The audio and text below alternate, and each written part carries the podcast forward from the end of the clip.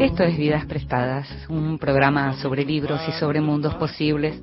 Es un programa sobre ficciones, sobre no ficciones, un programa sobre poesía, sobre autores, un programa para nosotros, los lectores. Y a nosotros los lectores nos gusta que nos lean en voz alta y sobre todo nos gusta que nos lean en voz alta buenos lectores y con hermosas voces, como es el caso de hoy, que le pedimos a Rafael Spregelbull que nos lea.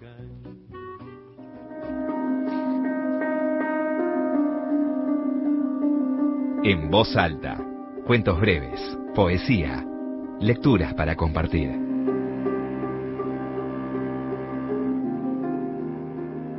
Algunos años atrás, en el DOC, no podría decir cuántos años hace exactamente, comenzó una historia. En rigor dos historias o tres, tal vez más historias. Una historia por cada uno de nosotros. La cronología pretende que todo ocurrió hace no más un par de años, que se trata de un pasado reciente que aún gravita sobre la realidad inmediata. Sin embargo, yo creo que no es verdad, porque en el recuerdo es como si todo hubiera ocurrido en otro tiempo, en otro lugar y a otras personas, mientras que a veces parece ayer mismo. En cualquiera de los casos, todo está sujeto a la emoción, teñido por ella, y la emoción se vuelve presente mientras los hechos pierden nitidez y se confunden. En ese pasado impreciso anterior a los hechos, uno de los barrios más olvidados de la ciudad era el Dock. Después, los sucesos de enero, que aún no han sido esclarecidos y lo más probable es que no lo sean nunca, trastornaron la rutina policial, militar y civil del sector y de pronto, por algunas horas, convirtieron al Dock en el centro del mundo. Durante algunos días no existió en nuestras vidas más que el Dock, que luego se replegó en la paulatina vaguedad que envuelve al pasado. No obstante, para mí, nada sería igual después de los incidentes del DOC, mejor dicho, del atentado al DOC, ni lo será. Pero no justamente por sus alcances políticos, sino por sus consecuencias personales. Comienzo de El DOC, de Matilde Sánchez. Esta belleza que escuchábamos era efectivamente el comienzo del doc, una gran novela de una gran escritora argentina, Matilde Sánchez. Quien leía era Rafael Spregelburg, el dramaturgo, el actor, el actor, el que hace de Capitán Parrilla en Sama, el gran creador de la terquedad. Una preciosura. Continuamos en Vidas Prestadas.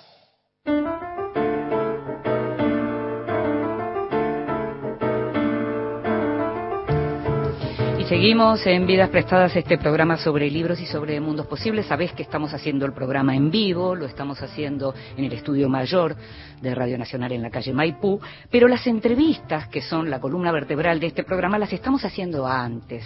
Y en este caso, esta semana, con quien estuvimos conversando, es con Santiago Craig, el escritor argentino Santiago Craig, que nació en 1978, que estudió psicología, pero que apenas ejerció Poeta y narrador, es además docente, dicta talleres de escritura.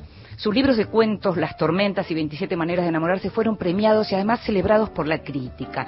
Castillos es su primera novela, publicada por Entropía, y allí el argumento nace como una historia que parece leve en principio. Una pareja, dos chicos chicos, viajan a Uruguay de vacaciones uno y otro, la pareja, los miembros de esta pareja, trabajan con la palabra y al mismo tiempo tienen trabajos digamos, con los que se ganan la vida, que, con los que no están muy satisfechos, con lo cual necesitan esas vacaciones, se van al Uruguay, como te digo, necesitan ese descanso. Llegan a una playa en donde el tiempo debería estirarse para dar felicidad, pero todo termina transformado y lo familiar comienza a enrarecerse y a volverse extraño, siniestro. Castillos es una novela cuya escritura es como una especie de ejército de luciérnagas que te atrapa con una historia que ilumina angustia, maravilla y entristece en su belleza original. Y además te deja pensando en la literatura, en los procedimientos literarios y en los modos de recortar la realidad para transformarla en ficción. También te deja pensando en tu vida. Te invito a que escuches la primera parte de la entrevista con Santiago Craig. Gracias, Santi, por recibirnos y por charlar con nosotros sobre tu última novela. No, gracias a vos, Inde, por permitirme charlar acá un ratito con vos y tus oyentes. La novela se llama Castillos. Castillos es un lugar y Castillos es un cuento que se te escapó y se te hizo novela. Sí, un poquito sí. Un cuento o lo que sea eh, se me escapó. Definitivamente se me escapó Castillo. Eh, no sé qué iba a hacer si no se me escapaba, pero un poquito se me escapó, por suerte. Digo, por suerte, no, no tanto por el resultado final, eh, sino porque me entretuve un rato largo, ¿no? Escribiéndolo y, y estando, me, quedé un rato más ahí en esas vacaciones. Eh, así que sí, podría haber sido un cuento. Eh, siempre tiendo a escribir pensando que voy a escribir un cuento. Eso preguntaba, claro, mira. Claro, mm. claro. En general se me, se me ocurren cuentos, por decirlo así, ¿no? Y, y bueno, esto empezó como un cuento y, se fue, como decís vos, se fue escapando, ¿no? ¿Cuánto tiempo estuviste trabajando en Castillos? Mira, escribiendo, habré estado alrededor de un año, un año y pico, mm. eh, con no, no mucha disciplina, ¿no? Digamos, lo escribí un poco más algún día, un poco menos otro, pero bueno, pongamos que un año más o menos escribiéndolo y después otro tanto de relectura, idas y venidas con editores. Eh, mm. Este fue el proceso, digamos. Y cuando, cuando, cuando empezaste a escribir ese cuento que se te escapó y se te hizo novela, ¿qué querías escribir? ¿Qué, ¿Sabías que había una familia? ¿Sabías que había una vacación? ¿Sabías que había una vacación que se tornaba en algo distinto? ¿Qué sabías? Mira, en general, aunque suena, suena raro, y tiendo a repetir esto simplemente porque es cierto, en general no sé muy bien eh, qué quiero escribir. Sí, o sea, o, tiendo a, ver más los huecos que, que, después cómo voy rellenando esos huecos, ¿no? Y, y, en general las cosas que escribo tienen que ver con alguna pregunta. En este caso era, bueno, ¿qué pasa si una pregunta que ahora pareciera eh, tener otro sentido, ¿no? Pero en ese momento era distinta la realidad y yo me preguntaba, ¿qué pasa si nos quedamos acá para siempre? ¿no? Claro, tú decir por el tema del confinamiento tiene otro sentido, ¿no? Claro, claro. hoy esa pregunta parece, eh, ¿no? Hasta apropiada, pero en ese momento era rara, eh, o por lo menos a mí se me hacía rara. Y, decía, bueno, ¿qué pasa si algo eh, que, que parece bueno, porque, ¿no? Que está en un momento en el que uno podría decir, bueno, me quedaría así, se, empieza a eternizar, se empieza a enrarecer y, y bueno, las vacaciones son eh, un momento en el que aparecen ese tipo de cuestiones, ¿no? Todos nos preguntamos en vacaciones qué pasaría si nos quedamos, ¿no? Claro, ¿no? La gente que vive acá la pasa así bien todo el tiempo, no sé, me pongo un puestito en la playa. Siempre. Tal cual, claro, claro. Eh, y estaba con esas cosas en la cabeza, en principio. Después, por supuesto, empecé a ver que, tenía un montón más de preguntas alrededor de esa pregunta inicial y, fui construyendo la historia ahí, en, esa, en ese montón de preguntas. Sí, algo que aparece en la novela y que aparece como reiterado y que yo al principio decía, pero no es un hombre tan grande el protagonista, que tiene 38 años, y yo pensaba, pero aparece mucho la idea de hacerse más adulto. Se supone que es un hombre adulto, se supone que es, un hombre que ya viene trabajando hace rato, se supone que tiene una familia, que tiene una mujer, que tiene hijos, pero aparece todo el tiempo el modelo de otros hombres, el modelo de hombres de la propia familia, el modelo de hay que hacerse cargo, del, ser adulto como hacerse cargo, ¿no? Sí, sí, absolutamente. Esa, esa es una de las, de las preguntas, si querés, centrales que yo tuve durante ese tiempo, mm. eh, mientras escribía la novela, ¿no? En relación a, al personaje y a la vida, eh, y tiene que ver con esta cuestión de que hay como una especie de fantasía con que existe alguien que está haciendo lo que uno tiene que hacer pero bien, ¿no? Eh, o mejor, o de la forma correcta, o, como si existiera una especie de, forma ideal, como decís vos, o, de, manual que en algún lugar inaccesible para todos los que nos hacemos esa pregunta, está ahí esperando a que vayamos a leerlo y finalmente saber qué tenemos que hacer, ¿no? En este caso, bueno, ¿qué tenemos que hacer para ser adultos? Si se quiere, alguien que está llegando a los 40, en donde ya eh, eso sería casi ineludible, ¿no? Su condición de adulto, por llamarlo de alguna forma. Eh, y entonces, eso, ¿no? La sensación de, ¿habrá alguien que sepa qué hay que hacer con esto, ¿no? Y, y, el optimismo y a la vez la angustia de pensar que sí, que existe una forma de hacer eso bien, ¿no? Entonces ahí en esa, anclado ahí, entre esa angustia y en ese optimismo, dejé como a este pobre personaje, pero también creo que es algo que, suele suceder, no sé, o por lo menos en, mi experiencia me parecía algo del orden de lo, de lo real, de, lo experiencial. A mí, a veces esas preguntas me surgen, ¿no? En, en el aspecto de la adultez y en otros tantos, ¿no? Sí, en el aspecto de la adultez y además en, el, en, en, algo que tiene que ver también, si bien no está tocado, eh, digamos, de manera muy concreta, sobrevuela esta idea de la masculinidad, ¿no? Aparece esta idea de qué es ser un hombre adulto. ¿Qué es ser un hombre adulto? Estar en una oficina y, tener un sueldo mensual y, tener sexo con mi mujer cada tanto y haber tenido hijos, es mostrar que puedo defender a mi familia, es mostrar, o sea, ¿qué es ser un hombre? Y hay algo con la masculinidad que se juega muy fuerte en toda la novela.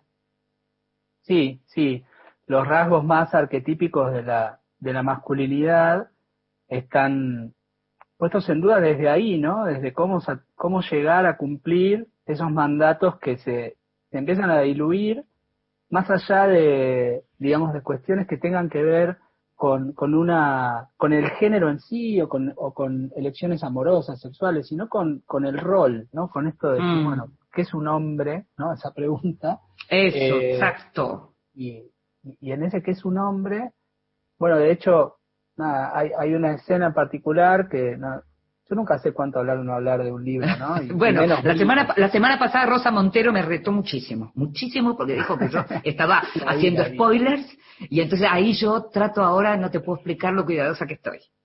Claro, bueno, yo no te voy a, retar ni nada porque yo no sé bien a dónde empieza y termina el spoiler, pero sí, sí ve que te reto, te reto con cariño igual, pero sí. Y eh, bueno, digo, hay una escena en particular en la que trato de, jugar un poco con esto de lo, típicamente masculino y demás.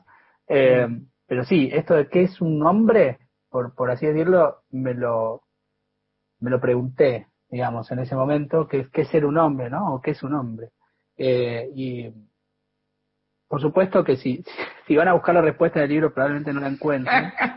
pero, pero bueno, servirá para seguir abriendo más preguntas, a lo mejor. Hay algo que me gusta eh, también en la novela que tiene que ver con las claves, con algunos artefactos, eh, como libros, como canciones, como películas, como imágenes, que te voy a nombrar algunas. Bueno, Obladí Oblada aparece fuertemente y en un momento aparece también como como en la secuencia en, en Pandan con Helter Skelter, ¿no? Cuando ya la cosa, como vos decías recién, me gusta esa palabra, se empieza a enrarecer. Eh, después el libro de Hitchcock, de las conversaciones, que es maravilloso, ese libro de Hitchcock con Truffaut, en donde vos lo, lo haces jugar todo el tiempo con la trama. En un momento mencionás el rayo verde, no mencionás a Romer, pero está la película de Romer con el rayo verde, que es ¿no? la luz de cierta hora, como dicen los franceses, aparece Space Oddity, aparece Caspar Hauser. Lo que aparece es como una enciclopedia, ¿es una enciclopedia Craig esa? Podríamos llamarla así, podría ser una enciclopedia Craig. Seguramente, si no es una enciclopedia, sería una estantería con cosas que me, que, que fui, digamos, guardando o juntando, así como una especie de, este, ¿cómo se llama? Eh, estos que juntan cosas, los acumuladores. Sí. Eh, los diógenes. Los diógenes, ¿no? Como, claro, mm. una especie de lincherismo pop. Mm. Y ahí están las cosas que, sí, eh, son referencias. está, está bueno hablar así en tercera persona, medio, medio futbolista, pero eh, las referencias crack, pero digo, está bien, tal cual. Son cosas que a lo largo de, de mi vida, de mi formación, de lo que sea, cosas que digamos, vos lo llamaste medio objetos o referencias. artefactos, sí. Artefactos, tal cual, artefactos, mm. que funcionan eh, en mí constantemente. O sea, con, los Beatles soy una especie de, de, mm. Este, Badía, ¿te acordás? te iba a decir de Juan Alberto Badía, claro. De Badía, que está bien, todo bien con el fanatismo, pero ya soy pesado con esto, ¿no? Como demasiado recurrente. Bueno, cuando quieras nos juntamos con mi familia, así que ah. somos muchos más, muchos intensos con los Beatles. Perfecto, sí, sí, sí, yo con la intensidad Beatles no tengo límite, así que no, podemos hacer charlas eternas. Y en la novela eso aparece, aparece fuerte, sí. Claro, claro, de hecho hay, hay eh, un, un momento en que el personaje tiene una playlist de, los mm. Beatles y qué sé yo, que por supuesto yo tengo también, o sea, mm. y, y sí, hay muchas de esas referencias, lo mismo me pasó con Truffaut y con Hitchcock, además de que ese libro lo leí y lo releí un montón de veces, y me encanta, eh, y yo, digamos, mis nociones de, cine son las de un espectador, ¿no? claro. no, no, estudié ni nada, pero me encanta el cine y esos eran tipos que, claro, yo de repente, viste que ibas al San Martín, a, Lugones y veías, yo veía todas las películas de Truffaut en 15 días juntas, ¿no? Y quedaba, me explotaba la cabeza y, y bueno, y que iba llevando a, a Romer y a esos otros, otros cines. Eh, lo mismo me pasa con, con Hitchcock, obviamente. Eh, bueno, y todo lo que nombras ahí, sí, efectivamente son son esos artefactos que tengo guardados ahí en una repisa, a veces los agarro y los, los tiro adentro de los, de los libros, digamos.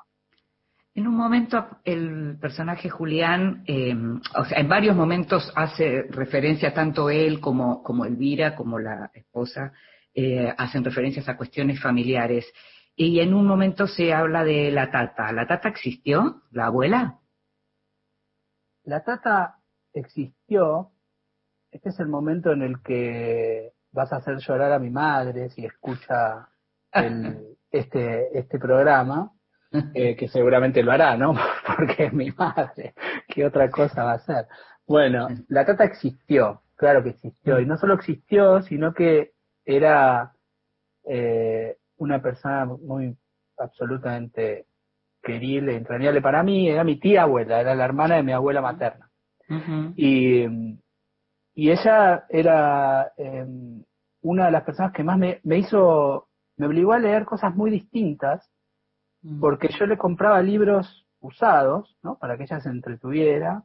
Y, y claro, yo, digamos, yo tenía mi línea de lectura, yo, qué sé yo, iba y elegía los libros que me interesaban a mí, pero tenía que elegir otros que pudieran interesarle a ella.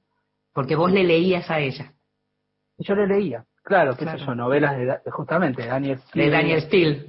Claro, ese tipo de, de, las de, novelitas de, saldo que venían de a miles y miles y nos entreteníamos mucho en esos ratos, ¿no? Eh, mm. Era muy, muy entretenido y, bueno, y, ahí me sirvió esa situación para, para, para, algunas cosas que necesitaba la novela, pero sí, claro, la trata existió un personaje muy genial, muy genial. Muy genial, muy genial. Muy ah. genial y ahí no está ni, siquiera insinuada su genialidad real, ¿no? Pero hmm. eh, una persona que, nada, me acompañó muchísimo. Era mi abuela, digamos, vivió más, tiempo que mi abuela, entonces tuve otra relación con ella. Te acompañó y la acompañaste, por lo que, digamos, si es como ocurre en la novela. Sí, sí. Ella eh, tenía la Tata vivía toda su vida muy, digamos, nosotros, mi familia, mi núcleo familiar, vivía en, vivimos casi siempre por los barrios, qué sé yo, entre Saavedra y este, la, zona este, norte de la, de, la ciudad, y ella vivía en Morón, de la capital. Ah, y ella vivía en Morón y venía y se tomaba sus trenes y sus colectivos, venía, ah. estaba con ah. nosotros, volvía a Morón y tenía su casita con su zanja, su, no recuerdo ni siquiera su calle pavimentada antes de que ella... Y bueno, y después cuando ya estaba más grande, se acercó y vivía en un departamento con todo lo que eso, para ella eso representaba una especie de confinamiento justamente, ¿no? De encierro. Claro, y, y bueno, y ahí la compañía se invirtió, yo era un adolescente, digamos, entonces, este, con, con mis hermanos y demás, le íbamos a hacerle compañía a ella en su departamentito cerca de casa. Mm. Pero bueno, me estás haciendo acordar de la tata, lo cual está buenísimo porque, eh, nada, la tengo súper presente, ¿no? Pero es, ahora mientras hablo con vos veo todas esas imágenes y, mm. nada, está buenísimo, está buenísimo volver un rato ahí. Te hago esta última y tenemos que, que ir a escuchar música, pero em, cuando empezaste a escribir, ¿te diste cuenta que Castillos iba a ser además una novela que iba a reflexionar sobre la escritura? Sí, sí. Eh, sí, porque desde el principio eh, eso lo tenía presente y además se me impone, muchas veces se me impone, eh, digamos, y, y, no lo, no lo evito, ¿no? Digamos, mm. cuando después en una relectura, si es un cuento o algo en donde es innecesario, que es esta vez también el que el personaje sea escritor o, o tenga un vínculo con la escritura, bueno, lo saco o, trato de, eliminarlo, pero eh, se me impone y, en este caso está desde el principio y la idea eh, de imaginar una historia posible y de suponer un montón de cosas que tienen que ver con eh, este estar anclado en, siempre en distintas posibilidades del personaje, para mí se asociaba muy directamente con la escritura y, y bueno, sí, estaba desde el principio esa idea y la dejé, la dejé fluir, digamos. Vamos a hacer una cosa, vamos a escuchar un ratito de música, te invito a eso y enseguida seguimos.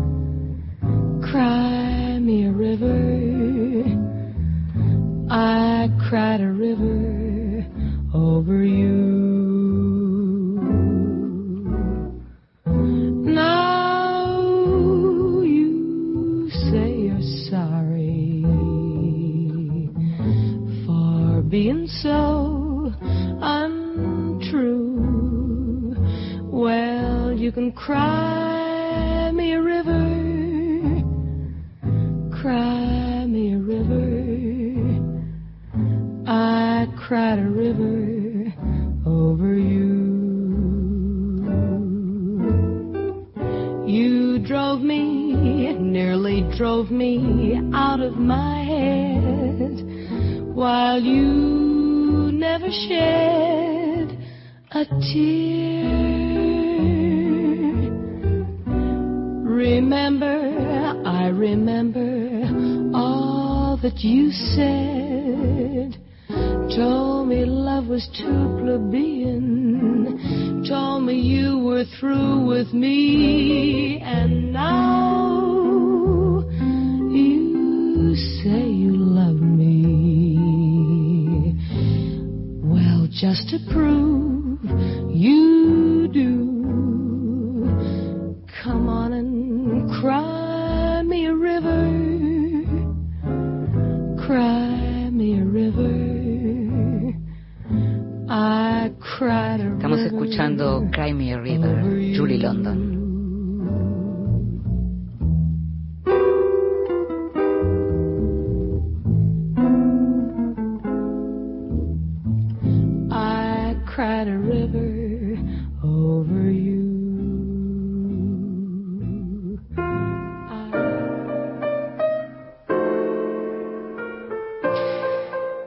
Sabés que cuando hablamos de el extranjero, en realidad lo que estamos haciendo es, ahí está diciendo, justamente, el extranjero es aquellos libros de los que se habla en el mundo. Y mm, muchas veces hablamos de libros nuevos, de libros que acaban de aparecer, de libros que estamos esperando, que queremos conocer, que queremos leer, que queremos recibir. Pero en este caso te voy a hablar de un libro que en realidad fue escrito en 1884, que en su momento fue un escándalo, pero que después dejó de publicarse y solo lo conocían, digamos, algunos estudiosos. Se llama, es una novela que se llama Débora, que fue escrita por el venezolano Tomás Michelena y que acaba de ser reeditada por la editorial colombiana Impar. Es un una especie de, melodrama en clave de thriller, una historia que mezcla erotismo y misterio.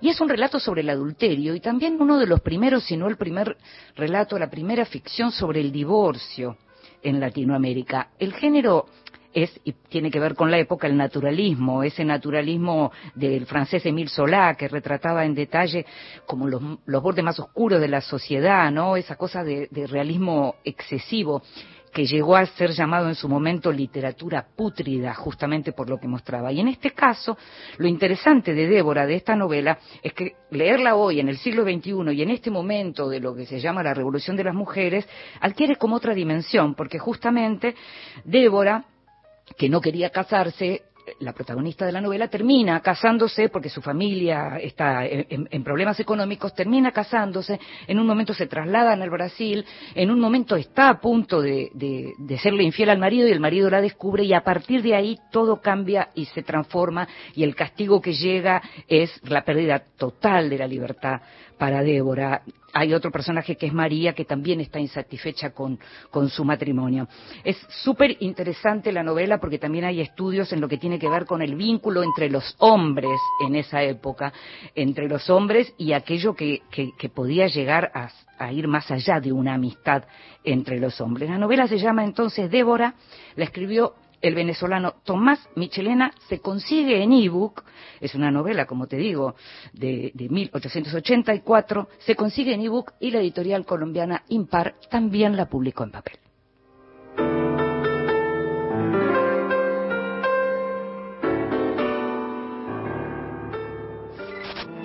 Mañana la radio pública la radio pública tiene Radio Nacional. La radio pública tiene gente.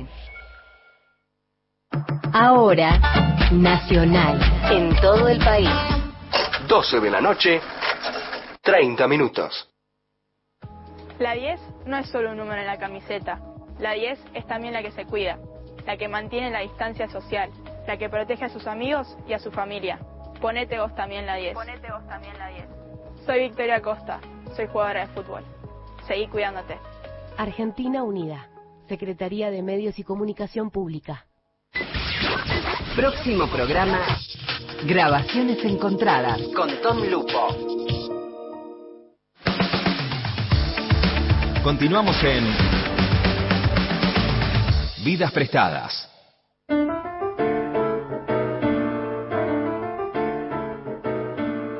Y seguimos en Vidas Prestadas, este programa sobre libros y sobre mundos posibles, y estamos hablando con Santiago Craig, escritor argentino, autor de la novela Castillos, su primera novela. Santiago, como te contaba antes, es, además de haber publicado un libro de poemas, es autor de varios libros de cuentos, varios premiados libros de cuentos, y esta Castillos es su primera novela. En un momento, Santi, hablábamos de, del tema de lo que tiene que ver, eh, te mencionaba yo en algún momento, ya no me acuerdo si al aire o no, de las cuestiones sobre lo real, y me gustaría leer leerles a los oyentes un, fragmentito para explicar un poco de qué se trata esto de lo real. Eh, está el protagonista con su hijo más chico y en un momento se da cuenta, hay algo que está haciendo el hijo y él lo quiere perpetuar, por decirlo así, y se da cuenta que no tiene el teléfono. Entonces dice, era un momento feliz del que iba a tener que acordarse sin ayuda. A Julián, en situaciones como esa, le mordía el estómago una nostalgia anticipada Miraba la escena desde afuera, se iba a un cielo nebuloso de melancolía, un espacio intermedio en el que lo que pasaba mientras pasaba iba transformándose en recuerdo. La anticipación de la pérdida lo hacía sufrir. Hay algo ahí que tiene que ver con la idea de la memoria y con la idea de lo real y la reproducción de lo real. ¿Es una obsesión esa para vos? Sí, la respuesta corta es sí.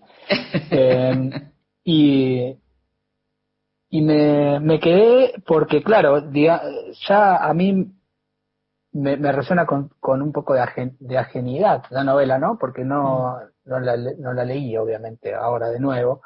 Y, y cuando lo leías decía, en ese, en ese, en esa escena de la novela, si se quiere, eh, está muy eh, como encriptado el sentido de, de casi todo lo que trato ahí un poco de decir, ¿no? En esa escena porque la, justamente la, mientras leía la, me la acordé, digamos, me, acordé del momento en que yo estaba pensando en eso, viendo eso. Y sí, hay una obsesión en esa, esa nostalgia anticipada, esto de esto que me está pasando se está perdiendo y esa, e, e, esa eh, casi este, omnipresencia del registro, ¿no? De todo, todo y cada uno de los detalles de nuestra vida puede, si queremos, y somos lo suficientemente este, consecuentes, puede estar registrado y puede tener este, su, este, su lugar en las redes sociales, en nuestros dispositivos, en una cámara de fotos o en, donde querramos. Eh, y, eso se, termina volviendo una, una compulsión también absurda eh, e imposible, ¿no? Es esta especie de, mapas borgianos sobre el mismo territorio, ¿no? Esta cosa que no termina de ser nada. Eh, y, y bueno, pasa sobre todo al, ver crecer a, a, los hijos o, en, determinadas situaciones en las que uno está eh, inmerso en esa situación y, tiene este salvoconducto de sacar la foto, ¿no? sacar la foto, mandar el tweet o lo que sea y parece, eso nos libera de una carga como de tener que, eh, antes como de hacernos cargo de eso, de que eso nos suceda, de estar ahí. Eh, documentar la felicidad también es, ¿no? Es un poco documentar la felicidad o algo así.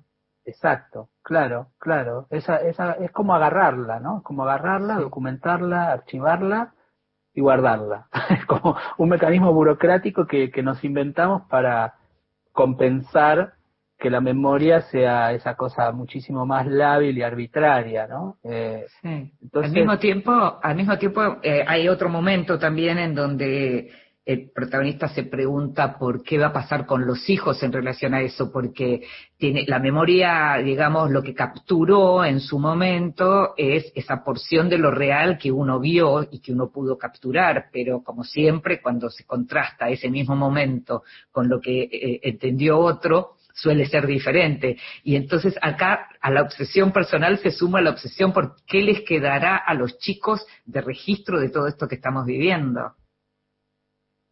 Exacto, sí. ¿Qué le queda a los demás, a los chicos, eh, en el caso este de, de, la novela y de los personajes? Sí. Pero pienso mucho en esto, ¿no? ¿Qué le queda a los demás? ¿no? Todos podemos compartir una misma situación y después eh, esta, esta cuestión hasta de los puntos de vista, de, de, de, dónde, qué nos importa, qué nos interesa a cada uno de esa situación, qué nos queda, qué logramos retener, a dónde ponemos el foco y, y en función de eso, cómo después esos recuerdos compartidos, ¿no? Se empiezan a, a desfigurar y a transformar, eh, y, y en, la, en la vida familiar es muy evidente. Es muy, eso no pasó, te dicen. Eso no, fue así. nunca. yo nunca, yo nunca te dije eso, ¿no? Esa es una frase que se repite cada, cada celebración o reencuentro familiar. Jamás te dije eso, yo nunca te reté, yo nunca, ¿no? Eh, y, y, y yo al principio pensaba que este era un mecanismo eh, que bueno, lo será también, ¿no? Pero de negación consciente, ¿no? Es decir, eh, no, me está mintiendo. Y no, después empezás, empezás a descubrir que realmente eh, son recuerdos diferentes y son formas distintas de, de, retener eso que pasó. Eh, entonces, bueno, este personaje que es como así, muy de preguntarse cosas, entre otras, pobre, también se pregunta eso, ¿no? Santi, sos, sos psicólogo, no sé si, si ejerciste, si ejerciste, si trabajaste con el psicoanálisis. Eh, mira, no, yo siempre doy una respuesta similar, que es, bueno, sí, estudié psicología, ¿no? Y me recibí de licenciado en psicología, ejercí un tiempo corto, eh, al haber estudiado en la UBA, mi formación es psicoanalítica mayormente, o al haber estudiado en la UBA en los años en que yo estudié, no sé si todo sigue siendo parecido, pero mm. imagino que sí. Eh, y, pero después, eh, digamos, al momento de ejercer yo buscaba otras, otro tipo de terapias, otras alternativas, ejercí muchi, muy poquito, muy poco tiempo, eh, y, y, ahí quedó la psicología, ¿no? Es como mi, mi, carrera, nunca, sé que está ahí, sé que ¿no? esas cosas quedan, el estudio está, la lectura ¿Y cuánto, ¿y cuánto de, eso, digamos, cuánto de eso pudiste utilizar o, te, o te sirve eh, para otro tipo de trabajos? En este caso, en la escritura claramente aparece mucho de, de la reflexión y en esta novela en particular la idea de lo siniestro, pero ¿cuánto de eso usaste? Claro. Claro, a mí lo que, lo que me trae la, eh, tal vez eso, ¿no? Digamos, pensándolo, racionalizándolo ahora, eh, y un pensamiento bastante analítico, ¿no? Y, y, de, y de ir a buscar, no, no sé si tanto la, la teoría psicoanalítica me atraviesa desde, desde sus, sus postulados y, y demás, pero sí eh, la mirada de, de, multidimensional. O sea, yo creo que lo que en lo que por ahí me formó la carrera fue en esto de estar siempre eh, buscando capas y capas y capas detrás de las cosas, ¿no? Y, ahí es donde yo por ahí quedé más, más fijado, más anclado. Sí, eso de buscar capas y capas aparece mucho en la, en, el, en la lengua que usas, en el lenguaje, en el modo en que narrás. Eh, eso se ve, eso aparece. Y recién hablábamos de lo que tiene que ver con el foco y con, con los puntos de vista. Y algo que pasa en la novela eh, es que hay un narrador, pero hay momentos en que el foco cambia el, eh, narrador en, en, general está con el personaje, con Julián, pero hay momentos que está también con Elvira, con su mujer, y en un momento está con la hija, con Sofía. Cuando Sofía sube al caballo. ¿Cómo trabajaste esa idea del punto de vista? ¿Cómo trabajaste por lo menos en esta novela? ¿Cómo surgió? ¿Surgió naturalmente así? ¿Te interesaba que eso sucediera? Es técnico lo que te estoy preguntando, pero me interesa.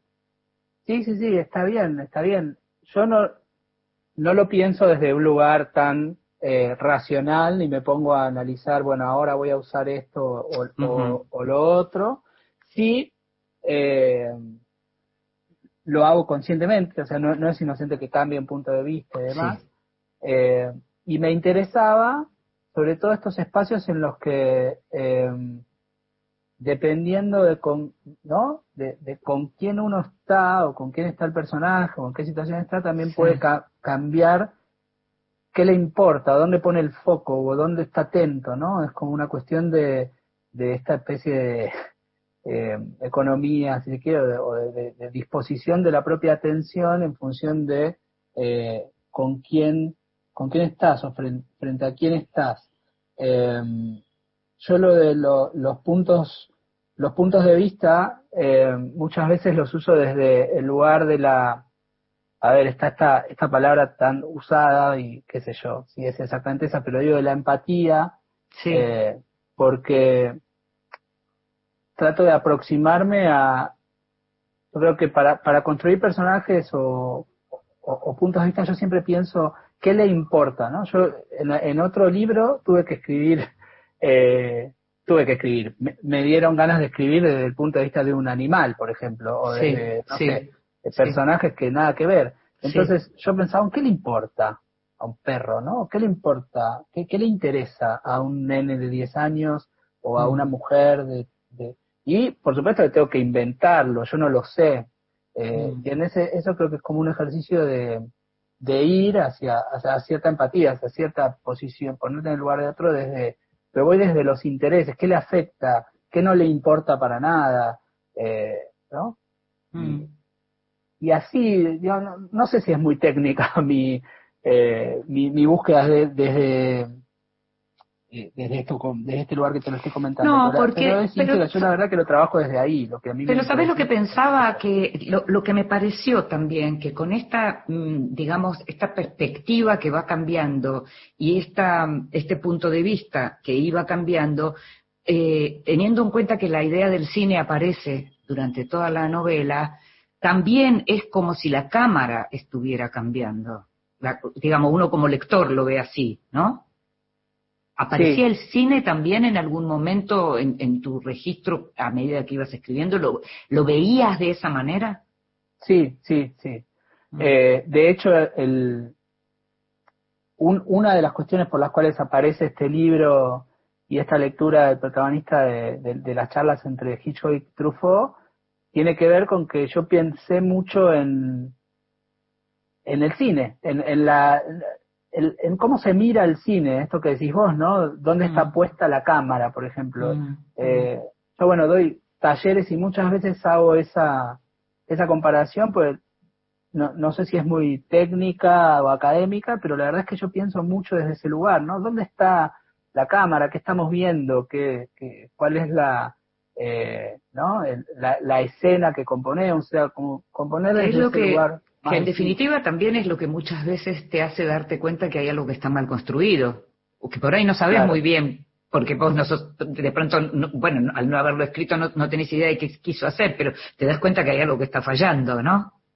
Exacto, sí, totalmente, sirve mucho, bueno, a mí por lo menos me sirve muchísimo, hasta donde hasta donde puedo, ¿no? Hay un, hay lugar en el que ya uno no ve sus propios errores, pero hasta donde uno puede en una relectura y eso, eh, a mí me sirve mucho eso de, de ver cómo, cómo está construido el, el plano, desde dónde se ve, desde, dónde está puesta la cámara, tal cual como lo dijiste vos, ¿no? Es esto, como, mm. ¿dónde está puesta la cámara? ¿Qué está enfocando? ¿Qué, qué, escena estamos viendo? ¿Cómo se está desarrollando? Y, mm y salir, ir de, por ejemplo, bueno, de Elvira Julián, ese movimiento, mm. eh, sí, lo pensé desde un lugar, si se quiere, bastante eh, cinematográfico, por decirlo así. Sí. Mm. Cuando empezó la pandemia, vos estabas hablando de los talleres y, y, me acuerdo cuando empezaste a ofrecer talleres para gente grande. Me acuerdo que tuviste como una cosa muy activa con eso y, pensaste rápidamente en eso. ¿Me contás por qué? Mira, cuando empezó la pandemia, eh, mi, yo lo único que sé hacer, no sé cómo decir, lo único que, sentí que tenía para, para ofrecer, yo doy talleres, ¿no? Talleres literarios. Y yo empecé a advertir que esos espacios se estaban convirtiendo en algo que aparte de, digamos, de, cumplir la función que cumplían, que era escribir y, ayudarnos entre todos a tratar de mejorar en eso, eh, empezaban a ser un, un refugio de, vínculos, un lugar a donde, ¿no? Estar un ratito juntos y, tener otro tipo de intercambios que no eran los mismos que los, los Zoom laborales o, nada, o, el consumo de, noticias o de información de otro lado. Eh, y se me ocurrió esta idea porque, la, eh, bueno, mis, padres obviamente están en ese, en ese grupo de mayores de 60 años y en realidad armé un taller para, para que mi mamá tuviera algo que hacer. Y dije, la voy, o sea, voy a, mi mamá, la mamá de mis amigos, Sí, sí. Pero dije, ¿por qué voy a hacer esto? Bueno, lo, lo abro. Y, y, dije, van a venir cuatro o cinco. No. Y empezó a venir un montón de gente. Mm. Y se sumaron otras escritoras, eh, Natalia Cito, eh, Marina Rubio, eh, bueno, varias personas que abrieron sus propios espacios mm. y bueno, ofrecimos yo sentí que era lo que tenía para dar. Y la verdad, yo sigo dando esos talleres. Sí. O sea, yo no, yo pensaba, bueno, va a durar dos meses. Es que todos pensábamos, claro. claro. Pero, pero para mí realmente fue una de las cosas, es una de las cosas más lindas que, que me pasaron en, durante este tiempo, eh, haber conocido a, a, estas personas que, que conocí, ¿no? Eh, que, que ya esperan y esperamos ese, ese rato, los miércoles, para, para charlar, leen, escriben increíblemente bien y lindo y es, la verdad que es muy gratificante eh, por, por, por, haberlos conocido, haber conocido sus historias, tener esto, este intercambio. Siento que es algo que nos hace bien a nosotros, o sea, a mí y a ellos, ¿no? Y a ellas. leí por ahí, y, ya tenemos que ir terminando, leí por ahí que, que, decís que te conformaste como lector alrededor de los 14 años. Si yo te preguntara qué, cuál es la literatura que te conformó como escritor, ¿podrías decirme? Sí, yo creo que lo que primero, lo que me marcó definitivamente al principio fue la poesía. Yo leía mm. poesía. Leía a Rimbaud, a Baudelaire, a los poetas mm. franceses, ¿no? Tenía como toda esa cosa de los poetas malditos. Bien, bien un, perfil adolescente.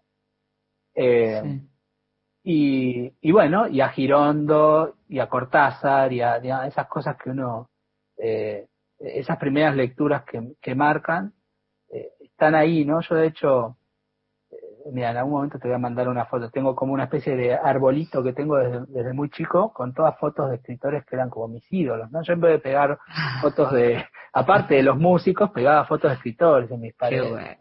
Y, ahí están ellos, ¿no? Y sí, la poesía sobre todo. Y después vinieron otras lecturas, hay un montón de las cosas de leer toda la obra entera de, no sé, de Henry Miller y de repente era hasta lo que había escrito Henry Miller, la lista de las compras de Henry Miller, yo iba y lo compraba. Agotabas un autor, digamos. Agotaba los autores, sí, sí, quemaba autores uno tras del otro.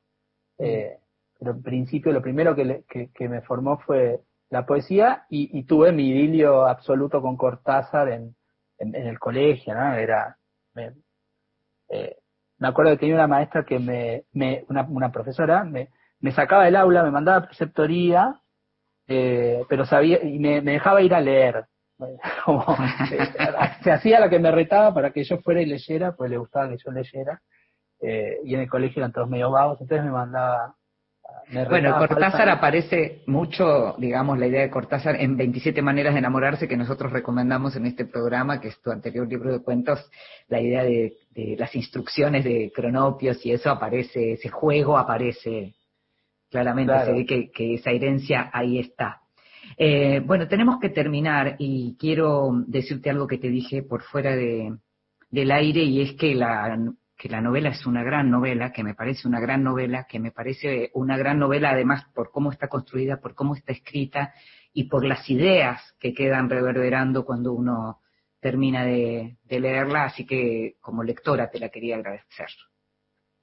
Bueno, Inde, muchísimas gracias y nada, yo como escritor de esa novela te agradezco esa lectura y esos, esos elogios que me gratifican un montón. Saludos a esa familia con la que se hacen fotos de cuarentena muy divertidas. Ah, viste, sí, hay que entretenerse con algo, en eso estamos. Te mando un beso. Hasta pronto. Un beso grande, Inés. Hasta pronto. Gracias.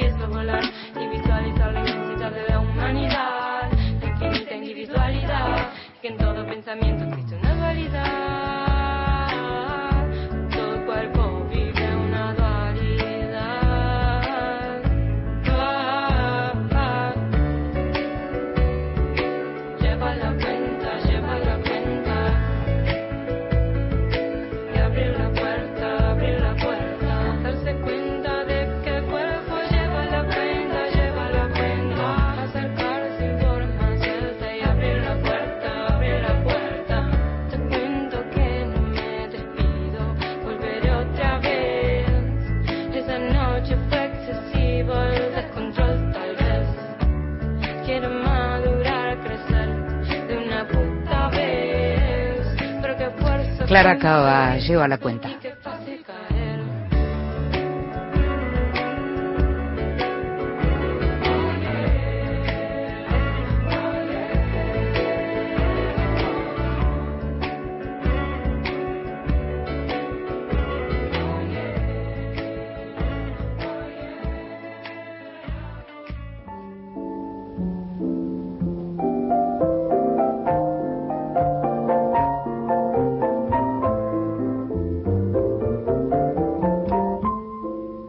De Luz. Grandes lectores nos cuentan qué están leyendo. Hola, soy Dolores Reyes, escritora y mamá feminista. El año pasado publiqué mi primera novela, Come Tierra, y les voy a hablar de mi mesita de luz, que más que una mesa es una montaña de libros. Estoy leyendo los cuentos completos de Catherine Manfield y su diario íntimo, que es una hermosura, algo muy, muy atípico, tanto su diario como, bueno, voy por el primero de su libro de cuentos, que me está volando la cabeza. Soy muy fan de hacer esto, de leer los diarios de un escritor acompañado con alguno de sus otros libros. Lo hice hace poquito con Pavese y El oficio de vivir y Entre mujeres solas y La luna y las fogatas, que son dos de las novelas que más me gustan del mundo. Es un escritor que amo y recomiendo un montón. Y fresco, lleno de vida, recién llegado, tengo La novia de Sandro de Camila Sosa Villada un poemario hermoso, una escritura muy vital, muy sensible, muy, muy particular la de Camila. Vengo leyendo absolutamente todo lo que publica y soy su fan. Y no es un río de selva almada, una alegría enorme esta novela que acabo de empezar leyendo la historia de Tilo, Enero Rey, ese río y esos cuerpos que entran y salen transformados. Les mando un beso enorme a todos. La escuchábamos a Dolores Reyes, nosotros te recomendamos Come Tierra acá en Vidas Prestadas. Come Tierra es una novela que además la está rompiendo afuera y todos esos libros que mencionó y todas esas autoras que mencionó Dolores vale la pena ser leídas.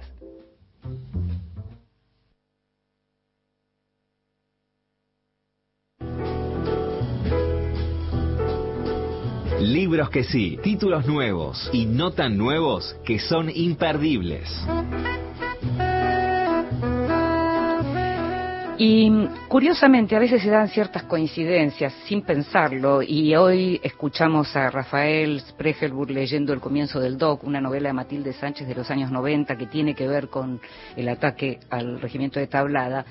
Y curiosamente el libro que tengo, uno de los dos libros que tengo para recomendarte hoy es una novela, una novela una excelente novela de Mariana Dimópulos publicada por Adriana Hidalgo que se llama Quemar el cielo una novela que también tiene que ver con el tema de la guerrilla y que tiene que ver con una lectura, en este caso una lectura de los 70. Eh, hay un artículo de Martín Coan sobre Quemar el Cielo que, habla de, la novela como una novela de la dictadura. ¿Qué es una novela de la dictadura? Una novela que se pregunta por la dictadura, una novela que transcurre en la dictadura. Bueno, en este caso, Quemar el Cielo es una novela que trabaja con dos narradoras, con justamente una de ellas es una prima menor que se pregunta qué pasó con, qué, fue de la vida, qué fue de la vida o de la muerte de, de su prima mayor, de Lila. Moni, Monique es quien se pregunta esto. Son las dos narradoras, Moni y Lila. La última vez que vieron a Lila, que se reconstruye todo esto, digamos, tenía 26 años. Moni tiene 54 cuando emprende el camino de buscar la historia y también el diccionario militante de los 70, porque lo interesante que hace Dimópolos es cómo trabaja con documentos y con libros. Sobre el final hay una bibliografía poderosísima con la que trabajó esta escritora, que es además traductora, es una exquisita traductora de Benjamin, ella estudió literatura y filosofía, es una persona muy formada, pero además la escritura de Quemar el Cielo es, efectivamente de una, de una destreza eh, y de un talento para poder trabajar con esas dos narraciones, con algo que transcurre en un presente y algo que transcurre en un pasado, pero que es también un presente.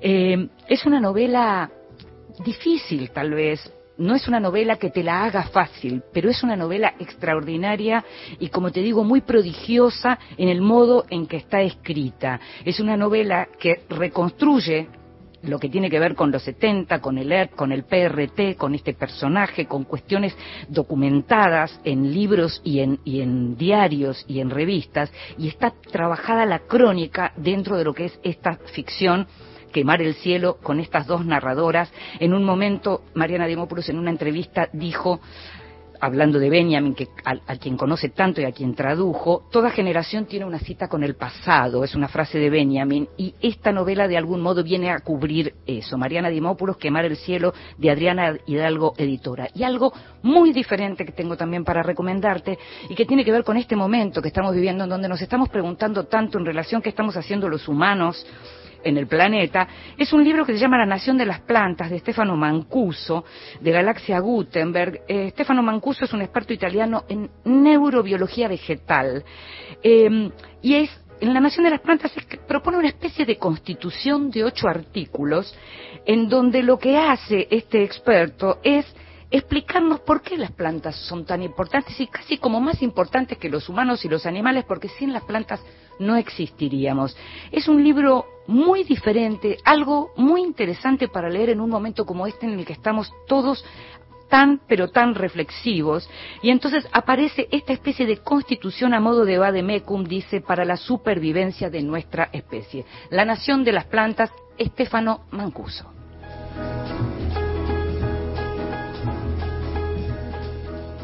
Y ya nos estamos yendo en este programa, en este Vidas Prestadas, programa sobre libros y mundos posibles. En la operación técnica estuvo Víctor Pugliese, tuvimos nuevo horario, estamos en nuevo horario, pero mañana, a partir de la media mañana, ya vas a poder encontrar el programa en la página de la radio de Radio Nacional o en alguna de las plataformas de podcast. En la producción, consiguiendo todo y mucho más, como siempre, Gustavo Kogan, mi nombre es Inde Pomerani y nos estamos escuchando. Chao.